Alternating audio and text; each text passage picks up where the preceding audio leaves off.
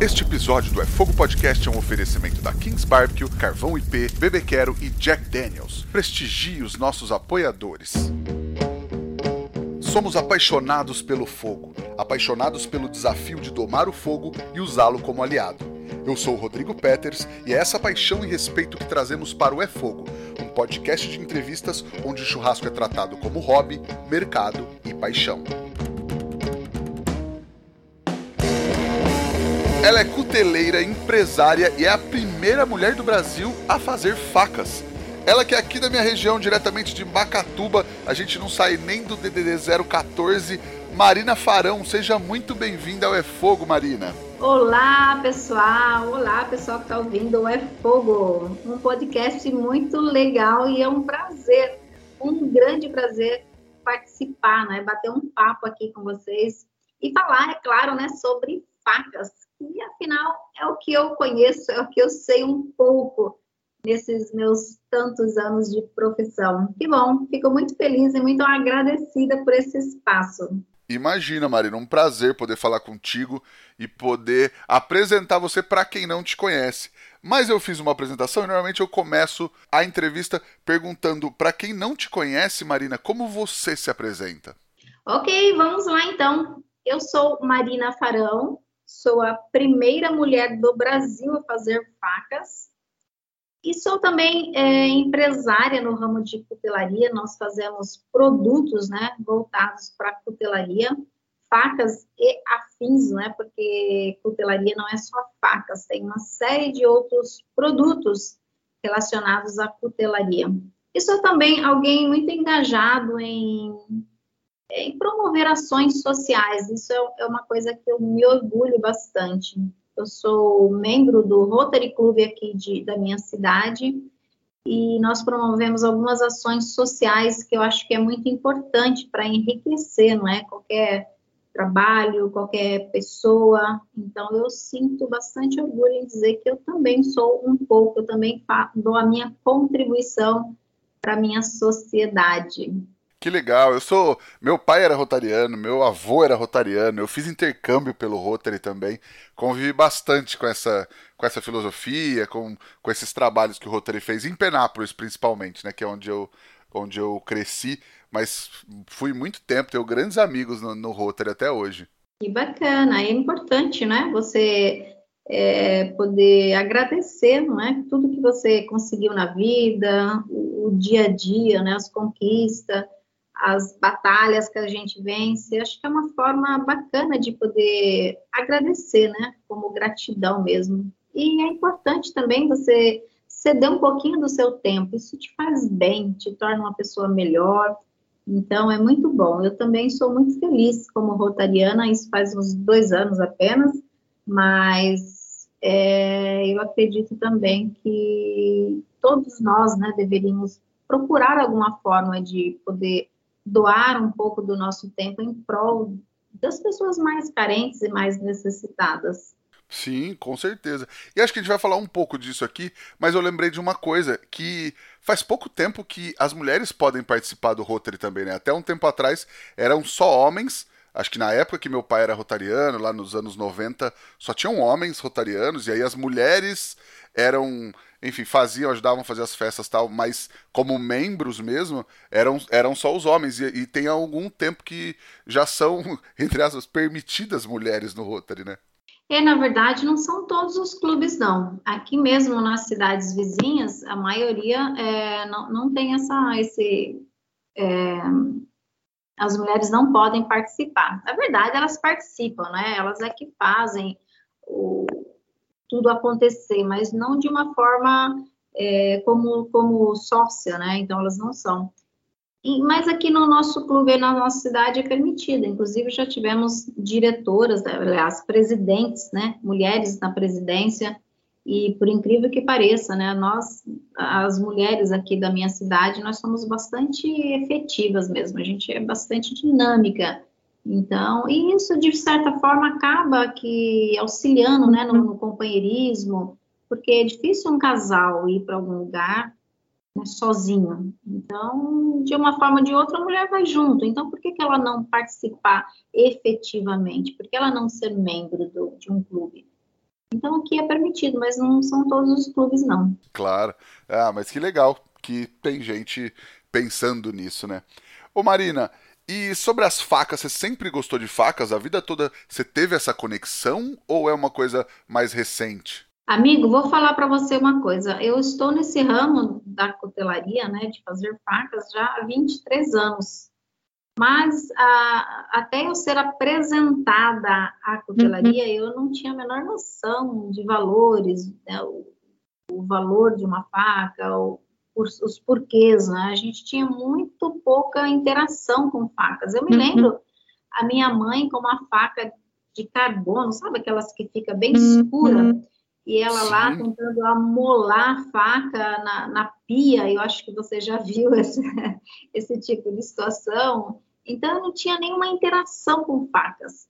E no momento que eu, que eu entrei e conheci esse ambiente, para mim foi assim algo que me despertou e foi meio mágico mesmo. Eu até brinco, né, que a única coisa que justifica eu gostar de facas num ambiente tão diferente, né, tão é, do que eu vivia, eu acredito muito que alguns dos meus ancestrais tiveram essa interação com facas e de repente despertou em mim alguma coisa, porque até então eu sinceramente nunca imaginei fazer parte desse universo, que aliás é um universo fabuloso, né? Todo dia você aprende, todo dia você tem alguma coisa para ensinar, é simplesmente maravilhoso. Sim, e você falou esse lance de, de afiar a pedra na pia tal.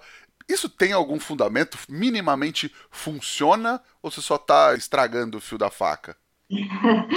eu, eu gosto muito de afiação de facas, isso é um assunto que eu gosto muito. E eu digo para as pessoas que é, se você estiver no, no, meio de um mato, por exemplo, lá com o seu canivete, você precisa ter um, um fio nesse, nessa, nessa, nesse canivete.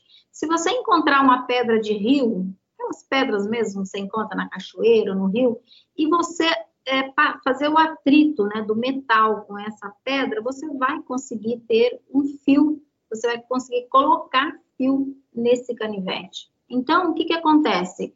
A, a, a, técnica, né, a uhum. parte técnica é que você vai fazer o atrito do metal com alguma coisa que seja abrasiva.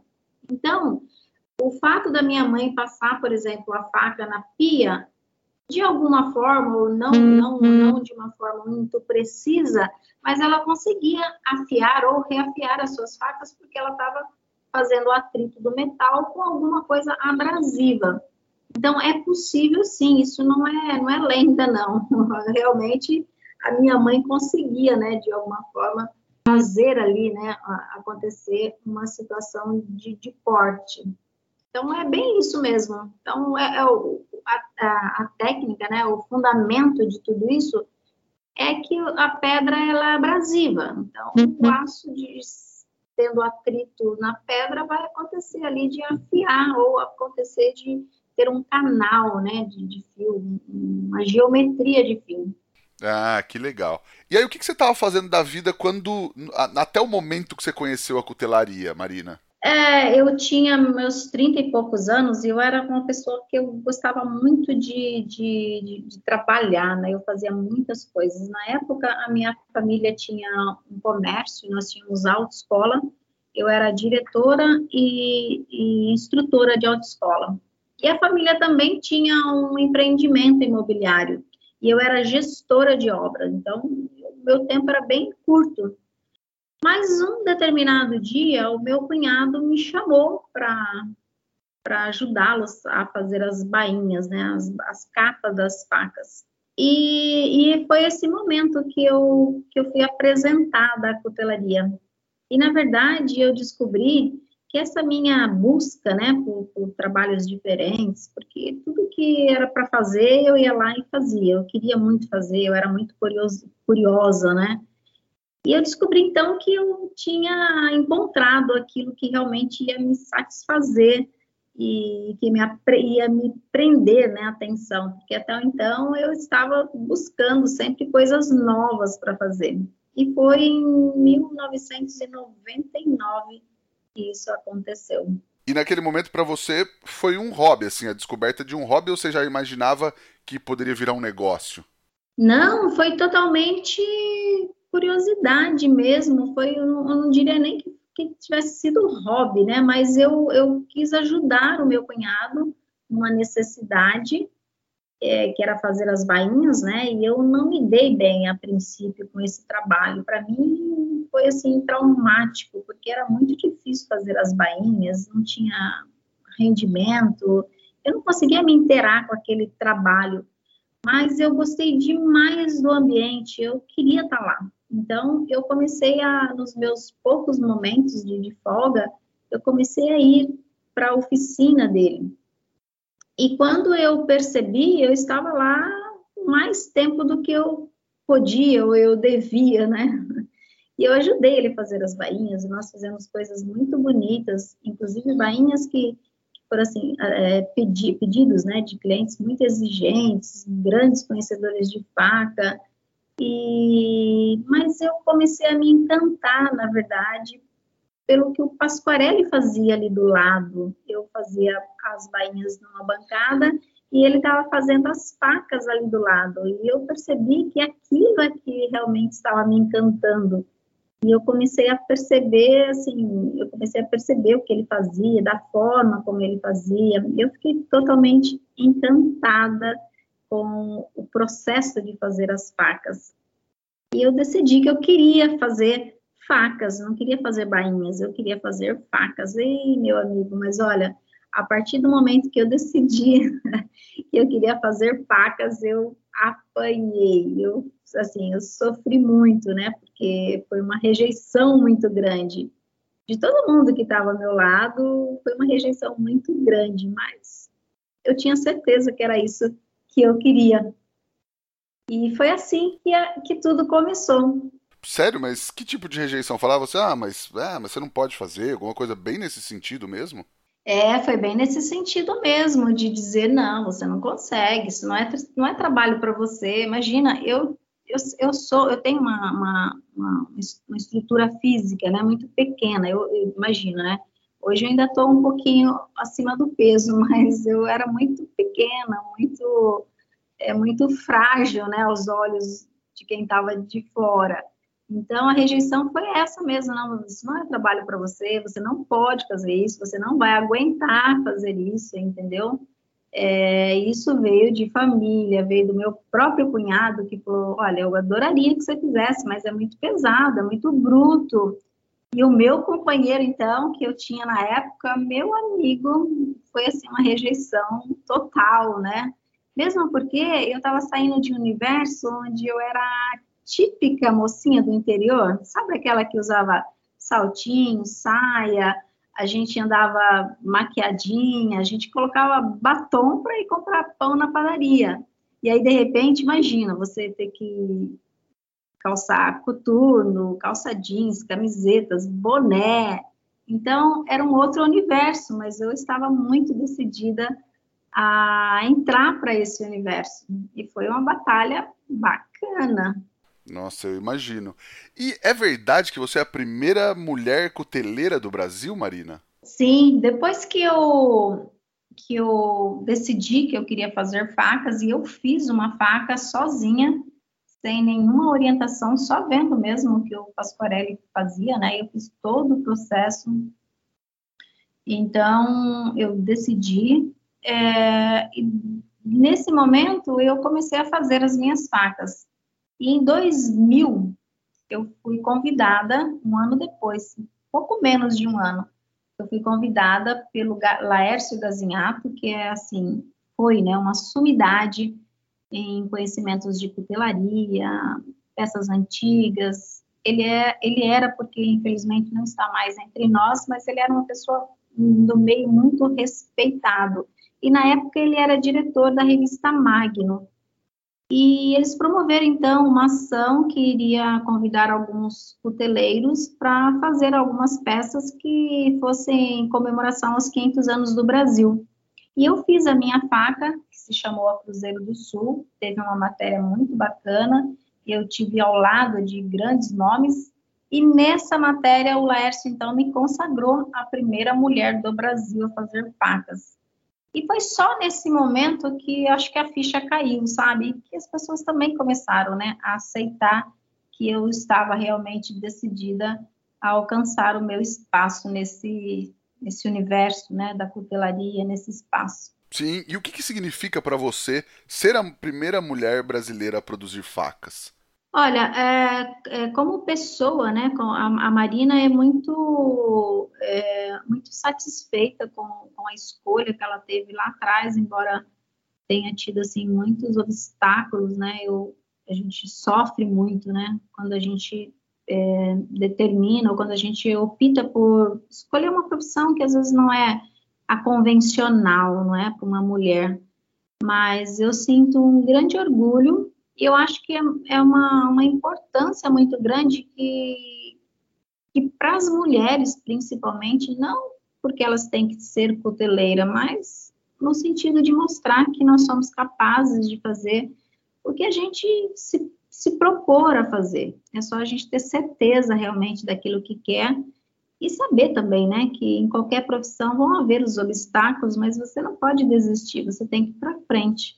E hoje, como mulher, como alguém que conquistou um espaço no mercado, numa profissão que não é a convencional, né, para uma mulher, eu, eu, eu me sinto na. Eu, quero muito poder contribuir com outras mulheres. Então, acho que a importância está aí, de eu poder passar uma mensagem de que, embora pareça ser difícil, embora tudo possa é, mostrar né, que não vai ser possível, vai ser difícil, se a gente tiver dedicação, coragem, principalmente, né, e saber exatamente o que se quer da vida, nós somos capazes de fazer coisas incríveis e ser feliz naquilo que a gente escolher ser, não é? Então, essa, eu acho que essa é a importância para mim hoje. Eu quero passar essa mensagem para as mulheres não só para as mulheres, né, mas de uma forma geral, mas principalmente para as mulheres que estão sofrendo com as rejeições, com os obstáculos, né, que existem mesmo, infelizmente. Sim. E aí você falou que você já passou por muita coisa e você já tem hoje uma carreira consolidada, mas hoje você ainda enfrenta dificuldades ou olhares tortos ou alguma coisa do tipo só por ser mulher? Então, a gente apanha, apanha, a gente aprende, né, a ser forte, firme e se, se colocar no lugar que a gente merece. Então, isso não é um problema mais para mim, não. Isso já foi lá no passado. É, a minha, a minha dor hoje é ver tantas mulheres, né, às vezes abandonando os seus sonhos, as suas vontades, em função de, de, de ter que trilhar um caminho penoso, né? Mas eu, eu sou bem tranquila com isso. E é bom lembrar aqui, deixar bem claro que a rejeição que eu tive não, nunca foi dos meus colegas é, cuteleiros, tá? Porque, na verdade, quando eu comecei, eu era a única mulher, né? E nós éramos. O restante dos cuteleiros que existiam eram todos homens. Então, e é claro, eu, eu participei de competições, participei de muitos eventos, e eu nunca tive nenhuma rejeição nesse meio. Tive rejeição de, de clientes, de familiares, mas do meio mesmo dos colegas coteleiros eu sempre fui muito muito bem aceita. E nunca eu tive nunca eh, alguém me fez alguma coisa por achar que eu não seria capaz de fazer.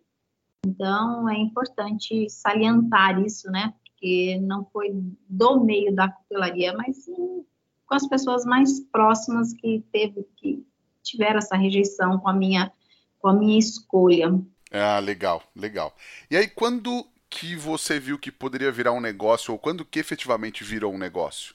Eu desde 1999, quando eu deixei todos os meus outros trabalhos, né, que eu tinha uma segurança, eu tinha mais segurança, né, eu, eu tinha meu dinheiro, tinha meu salário, mas eu deixei tudo isso para viver de cutelaria. Então, a partir desse momento, para mim, sempre foi a minha o meu ganha-pão. Às vezes mais, às vezes menos, às vezes nada, né? A gente passou muita dificuldade. Mas eu sempre eu sempre me sustentei com a cutelaria, de forma às vezes difícil e tal.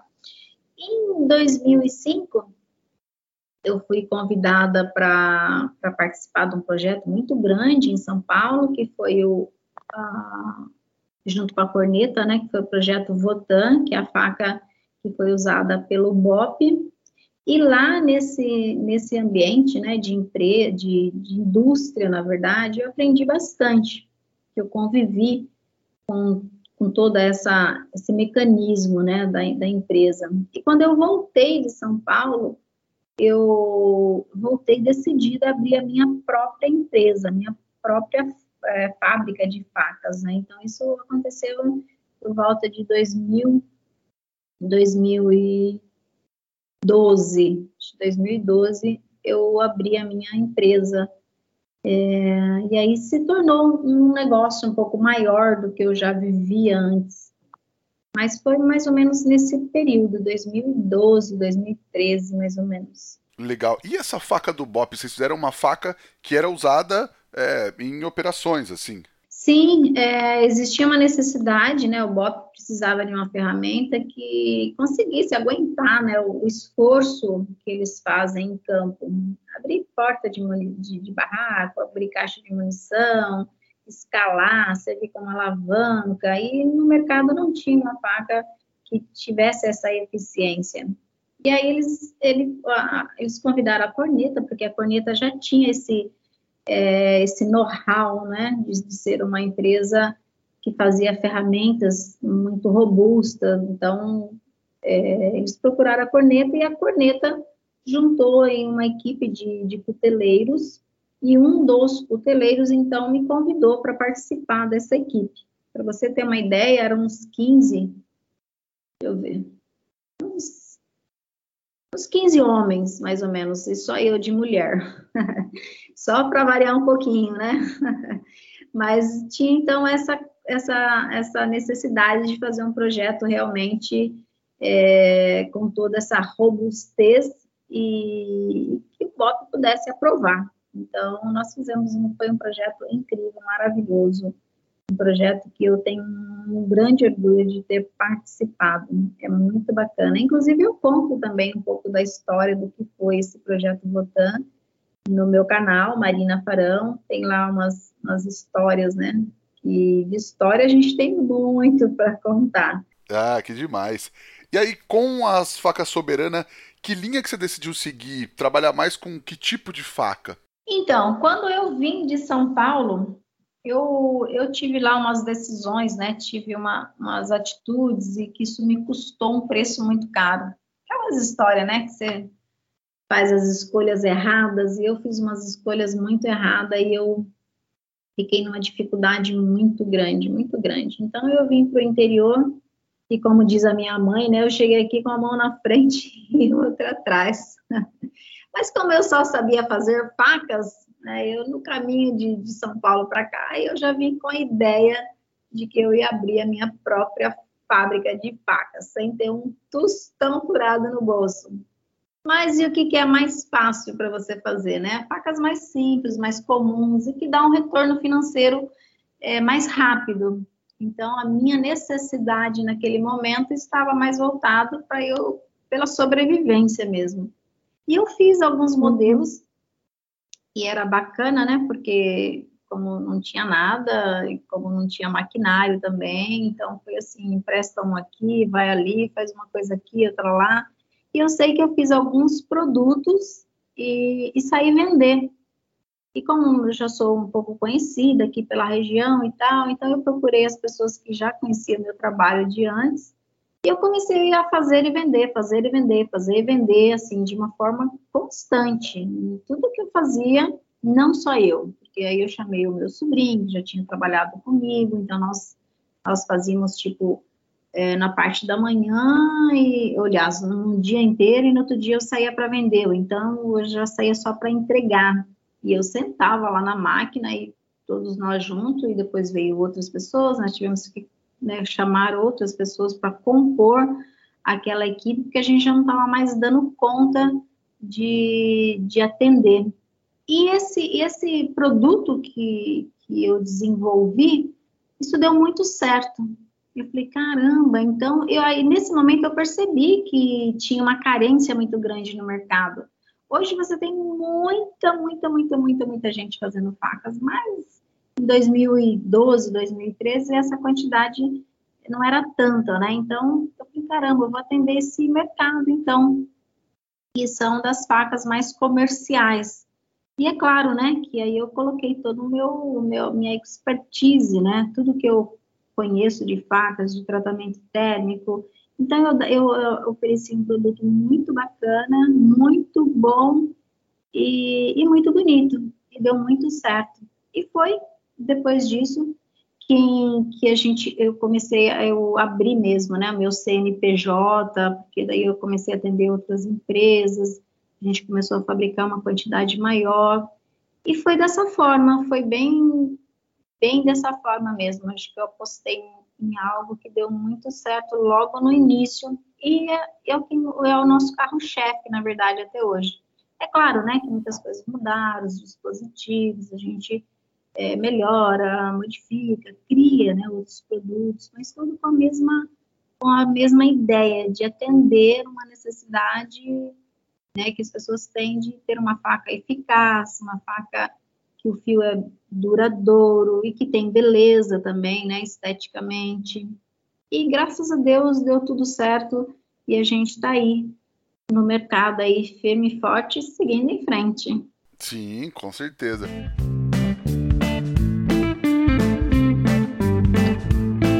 E olha só o drink que você vai aprender hoje, o Lynchburg Lemonade, que leva o nome da cidade onde fica a sede a destilaria da Jack Daniels.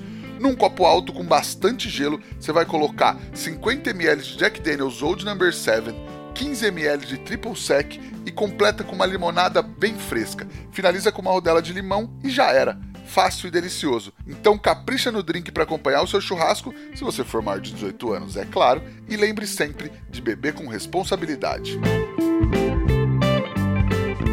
E aí, o, público do churrasco é boa parte do seu público, né? Acho que é, muita gente com quem você trabalha procura essas facas para, enfim, para trabalhar no seu churrasco, seja em casa, seja no negócio, não é? Sim, nós temos muitos parceiros, é, são pessoas que eu amo, adoro. A gente tem parceiros assim que nós, eu tenho muito carinho, muita consideração e acabaram, claro, né, é, se tornando grandes amigos. E são eles é que levam o nosso nome, o nome da nossa empresa, com muita dedicação. O Adriano Mota, por exemplo, né? O Dani Grande, o Rafa do Carvão, nossa, estou até com medo de esquecer algum nome aqui, porque são, são muitos. Alessandro Borges, ah, tem um monte, gente, tem um monte de pessoas queridas, Fábio Pereira, o Rodrigo, e são pessoas que, que nós não, não, não, não, não pagamos nada para eles. Olha que incrível, né? A nossa parceria acabou se firmando no momento em que todo mundo estava precisando de ajuda. É, eles, eles com as suas necessidades, nós com a necessidade de, de nos firmar né, no, comer, no, no, mercado. Então, nós fizemos uma troca. Então, todos eles compraram muita ideia. Ah, tem o Dani Red aí em Bauru também. Tem uma série de um monte de pessoas queridas, queridas e que defendem o nosso nome soberana sem ganhar nenhum tostão por isso, fazem mesmo de, de muita boa vontade, porque conhece o nosso trabalho e porque sabe, né, que é um trabalho muito bacana e feito com muita dedicação e muito empenho, realmente. Então, esse mercado eu sou apaixonada. Infelizmente, na pandemia parou-se os eventos, mas nós íamos em muitos eventos, em muitos eventos de churrasco. E a Soberana estava sempre presente, e sempre levando uma mensagem além do produto, né, da faca. Eu acredito que o companheirismo, a troca de, de ajuda, a gente tem muito disso. Eu, sinceramente, eu falo para o pessoal, eu gostaria de não precisar vender facas, né? Porque é muito bom, eu gostaria de poder dar as minhas facas, mas é claro, né? A gente precisa vender e precisa é, viver, né? Enfim, mas é, a gente é muito feliz com esse mercado, com esse pessoal aí do churrasco, e nós já vivemos grandes, grandes, grandes aventuras, alegrias e festas, enfim. É, nós somos muito gratos a esse pessoal todo, a esse universo do churrasco. É, que demais. E o que de mais legal a cutelaria já te trouxe, Marina?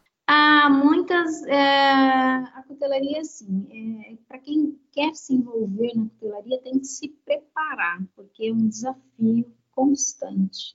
A gente é desafiado todo tempo, todo momento. Eu acho que isso é o que mais a cutelaria me trouxe de importante, sabe? Porque é um universo, um universo assim, muito vasto, né? De grandes oportunidades.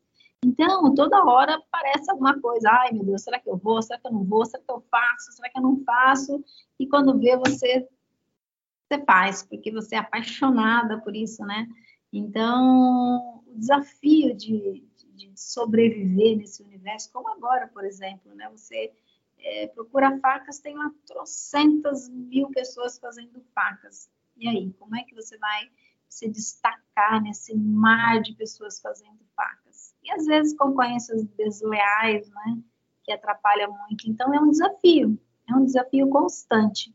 Então, para mim, sinceramente, olha, tem um desafio aparecendo aí no ano que vem, eu não posso contar agora, ai, meu Deus, mas enfim, é um desafio que eu, que eu aceitei, eu acho que vai ser muito bom e o Brasil inteiro vai saber, e eu acredito que vai ser muito legal, olha aí, tá vendo? Mais um desafio, mas eu acho que o desafio é o mais, o que mais me trouxe é, mas me trouxe satisfação, porque a coisa mais bacana que tem é você ser desafiada, né? E você ter coragem de encarar os desafios da vida. Sim, pô, sensacional. E cuidar de faca artesanal é igual cuidar de faca comum, Marina? Eu, eu diria que até mais importante, porque a faca comum você usa no seu dia a dia, né? E a, a coisa mais você mais escuta no dia a dia é, ah, eu não tenho uma faca que presta, ah, minha faca não presta, ah, minha faca não sei. E eu, eu digo que é muitas das vezes, é muitas das vezes, o problema não está na faca, está no cuidado. Porque quando você compra uma faca artesanal, você vai pagar um preço pela faca artesanal e não é barato. Então você vai entender que ali tem, você tem um valor que, que você precisa cuidar. Agora, a faca comum é, é uhum. é muito difícil, né? Porque você não tem, a, a, a gente não tem essa cultura de, de entender o comportamento e até mesmo os cuidados necessários para uma faca, mas é uma ferramenta que você usa todos os dias. E é horrível você não ter uma faca é, afiada, uma faca realmente adequada ao tipo de tarefa né, que você vai cumprir. Então, é, é, eu diria que são importâncias diferentes, né? Mas é, é muito importante você cuidar das facas que você usa no seu dia a dia. E é claro que as facas artesanais, por, por serem normalmente né, de carbono, a gente tem muitas facas artesanais de carbono, então tem um cuidado diferenciado mas a importância é a mesma. Você tem que estar tá atento, porque é uma ferramenta que tem que estar tá lá com o seu fio bacana para você ter agilidade, né, nas tarefas da cozinha, enfim. E eu falo muito disso nos meus, nos meus workshops de afiação, porque essa vida atribulada que a gente tem, você às vezes perde muito tempo com uma faca que não tem o corte necessário, ou que não é a faca adequada àquilo que você está pretendendo fazer. Então, é preciso conhecer um pouco mais né, dessa cultura para que as pessoas sejam mais felizes né, na cozinha, no churrasco, enfim, com a sua ferramenta. Sim, legal. E na cozinha, no churrasco, você se arrisca também, Marina? Ou deixa o fogo só para forja? Eu vou falar uma coisa para você, amigo. Meu negócio é fazer facas eu não sou lá aquelas coisas na cozinha, mas eu me arrisco sim. Eu gosto, na verdade, porque é um momento que você interage ali, né, com a, com a sua criação. Isso é muito bacana.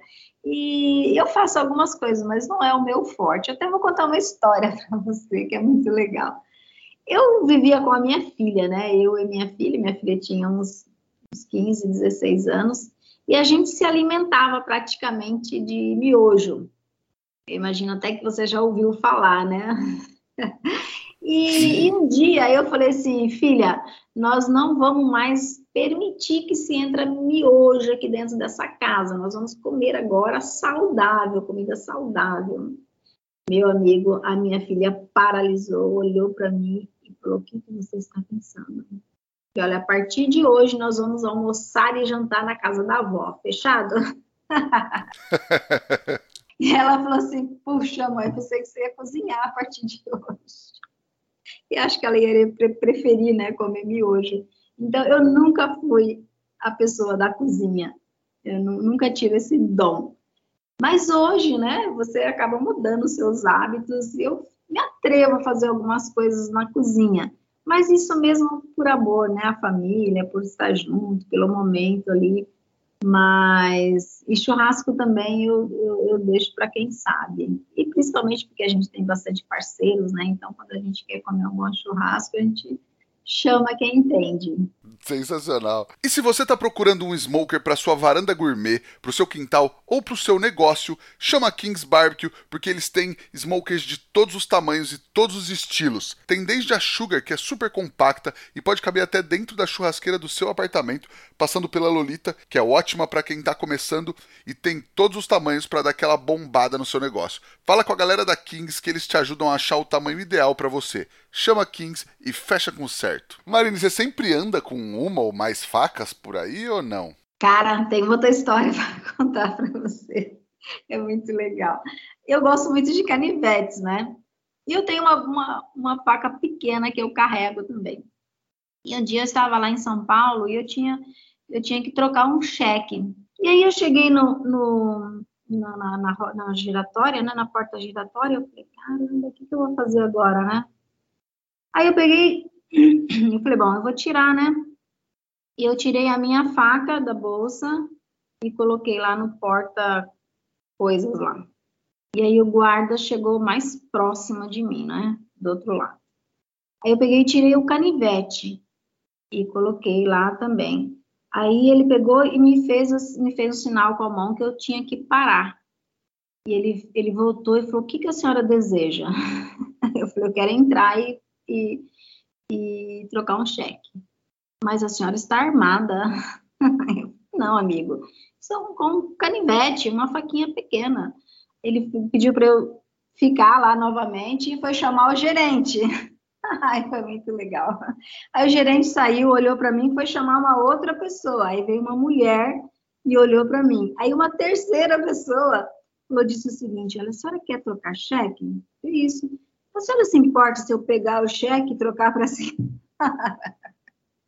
Rapaz, depois desse dia, eu decidi que eu não ia mais, né, andar com tanto, com tantas facas.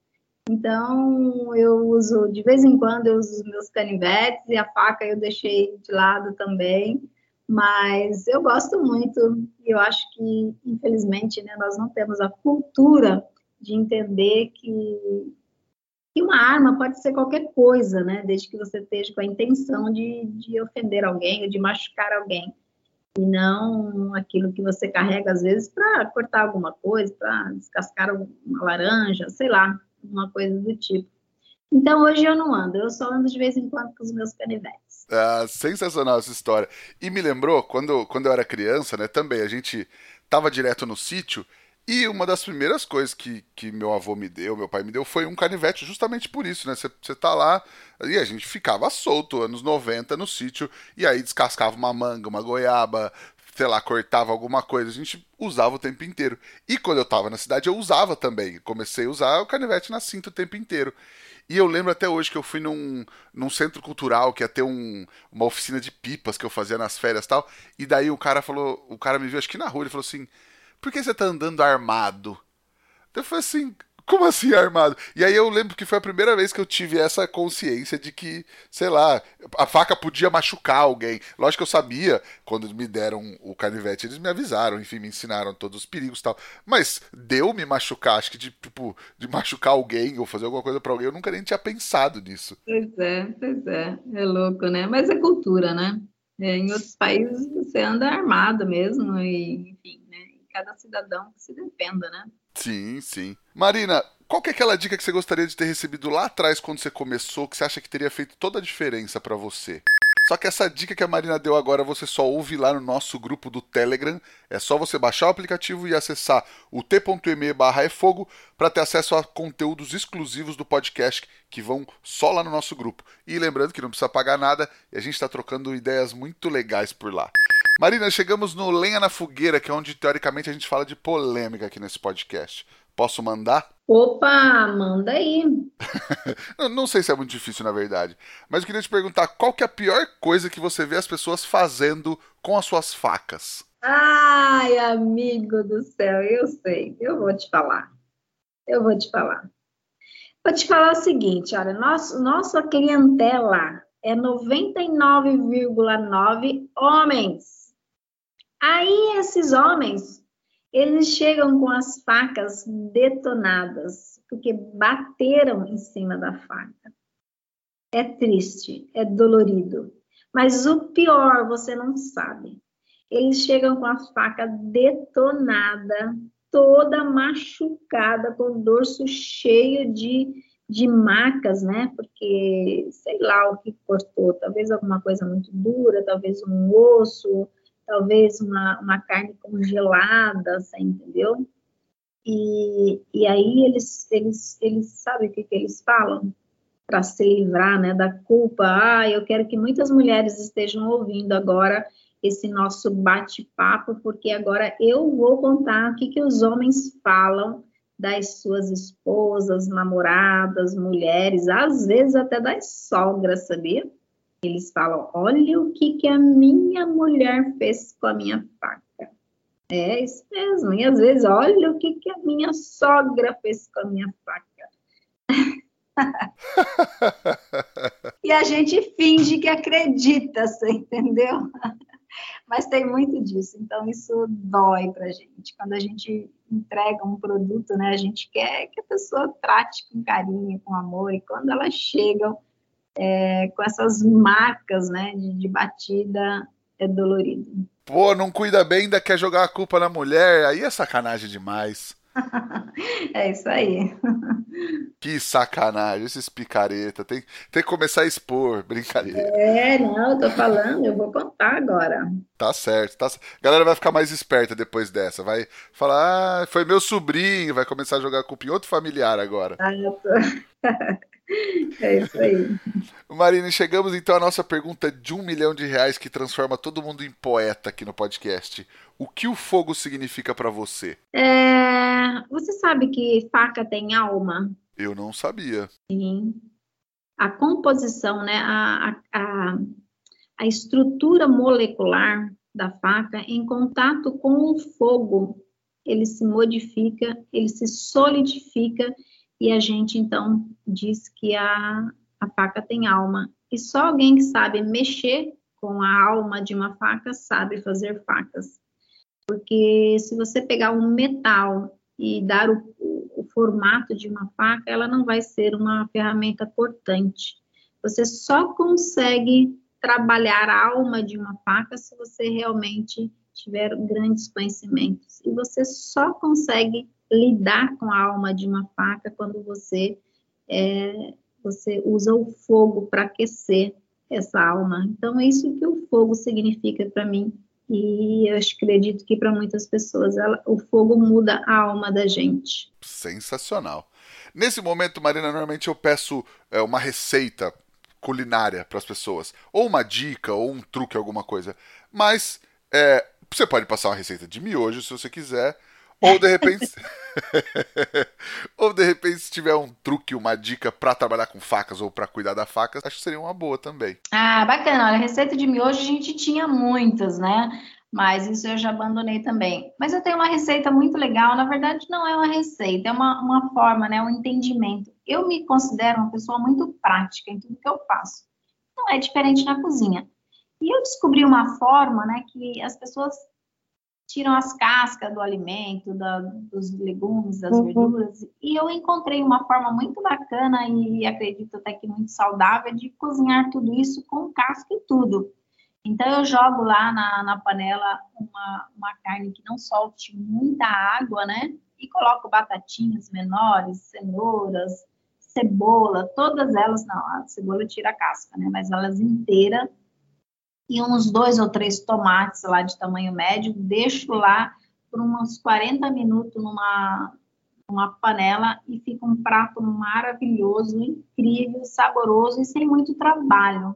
Então, eu acho que é uma dica bacana para quem não tem muito tempo e não tem que ficar se preocupando em tirar a casca dos legumes. Lava bem e joga tudo junto lá, que você vai ver que prato maravilhoso que vai ficar. Eu um dia vou gravar isso, vou colocar lá no meu YouTube, porque falando assim até não dá uma impressão meio estranha, né? Mas eu faço cada prato que você não faz ideia, de uma forma bem prática.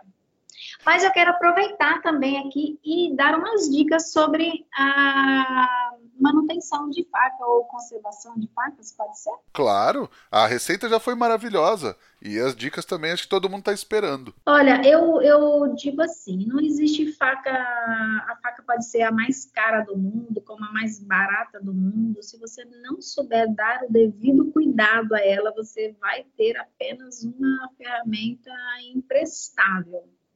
E, então, não é preço, não é, não é o custo da faca que vai trazer né, produtividade para uma cozinha. É claro que tem produtos que não, que não valem mesmo, né? Mas se você comprar uma faca bacana, se você tiver aí a referência né, do fabricante, for um fabricante responsável, então ele vai te entregar um, um, um produto bacana.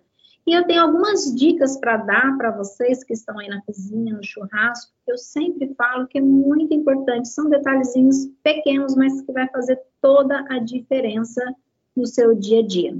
Primeiro, só use tábuas de é, tábuas de corte de madeira ou plástico. Fechou?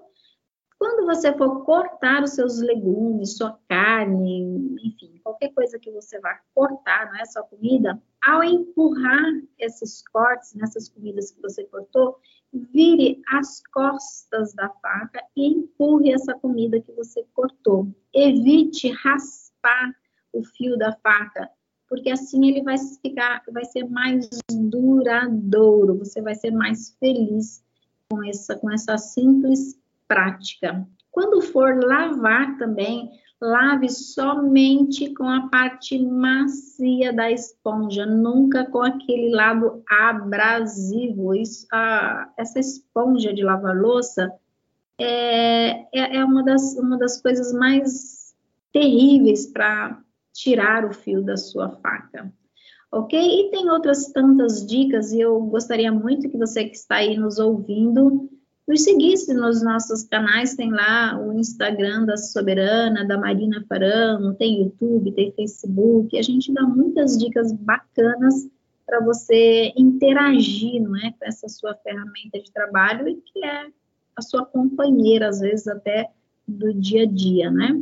E é isso, as minhas dicas mais mais importantes, eu acredito. Sensacional. E eu vou te dar uma dica aqui para você temperar seu burger, sua carne, o que você quiser, na verdade, porque é um baita tempero coringa. Sal de parrilha com pimenta do reino. Usa misturado na proporção que você gosta e procura usar com a mesma granulometria, o mesmo tamanho dos grãos de sal e da pimenta moída, bem parecidos. Você vai ver que é um espetáculo e dá para usar em tudo.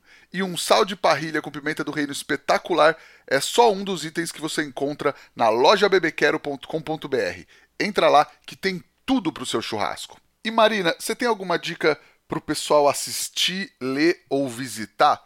Pode ser inclusive seu canal do YouTube, acho que já é um bom momento também. Ah, sim, tem lá, eu, eu acho que, que é bem bacana, tem coisas bem legais lá no canal do YouTube.